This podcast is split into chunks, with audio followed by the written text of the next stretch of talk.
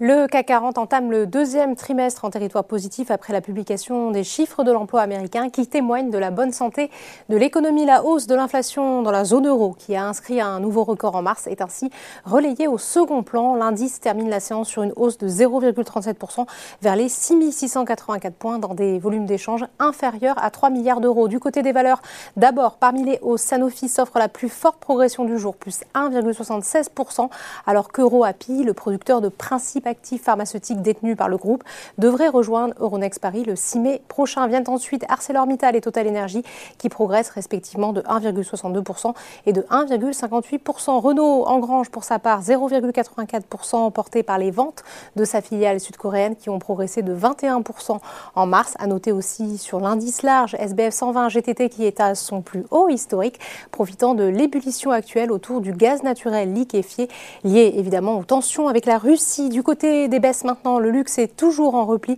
Hermès perd par exemple 1,63%. La résurgence des cas de Covid en Asie et la suspension des opérations en Russie pour un certain nombre de grands groupes impactent le secteur. À la peine aussi ST Micro qui accuse la plus forte baisse, moins 2,36%. Le titre est donc lanterne rouge de l'indice et perd presque 10% depuis le début de l'année sur le SBF 120. Le plus gros décrochage est pour Sodexo, le spécialiste de la restauration collective affiche sa prudence sur l'exercice en cours en abaissant ses perspectives de croissance. Enfin, on termine comme tous les jours par les marchés américains. La bourse de New York est portée par les chiffres de l'emploi. 431 000 emplois dans le secteur non agricole ont été créés en mars. S'ils sont inférieurs aux attentes des analystes, ils sont bien accueillis dans le contexte général d'incertitude. Voilà, c'est tout pour ce soir. N'oubliez pas, toute l'actualité économique et financière est sur Boursorama.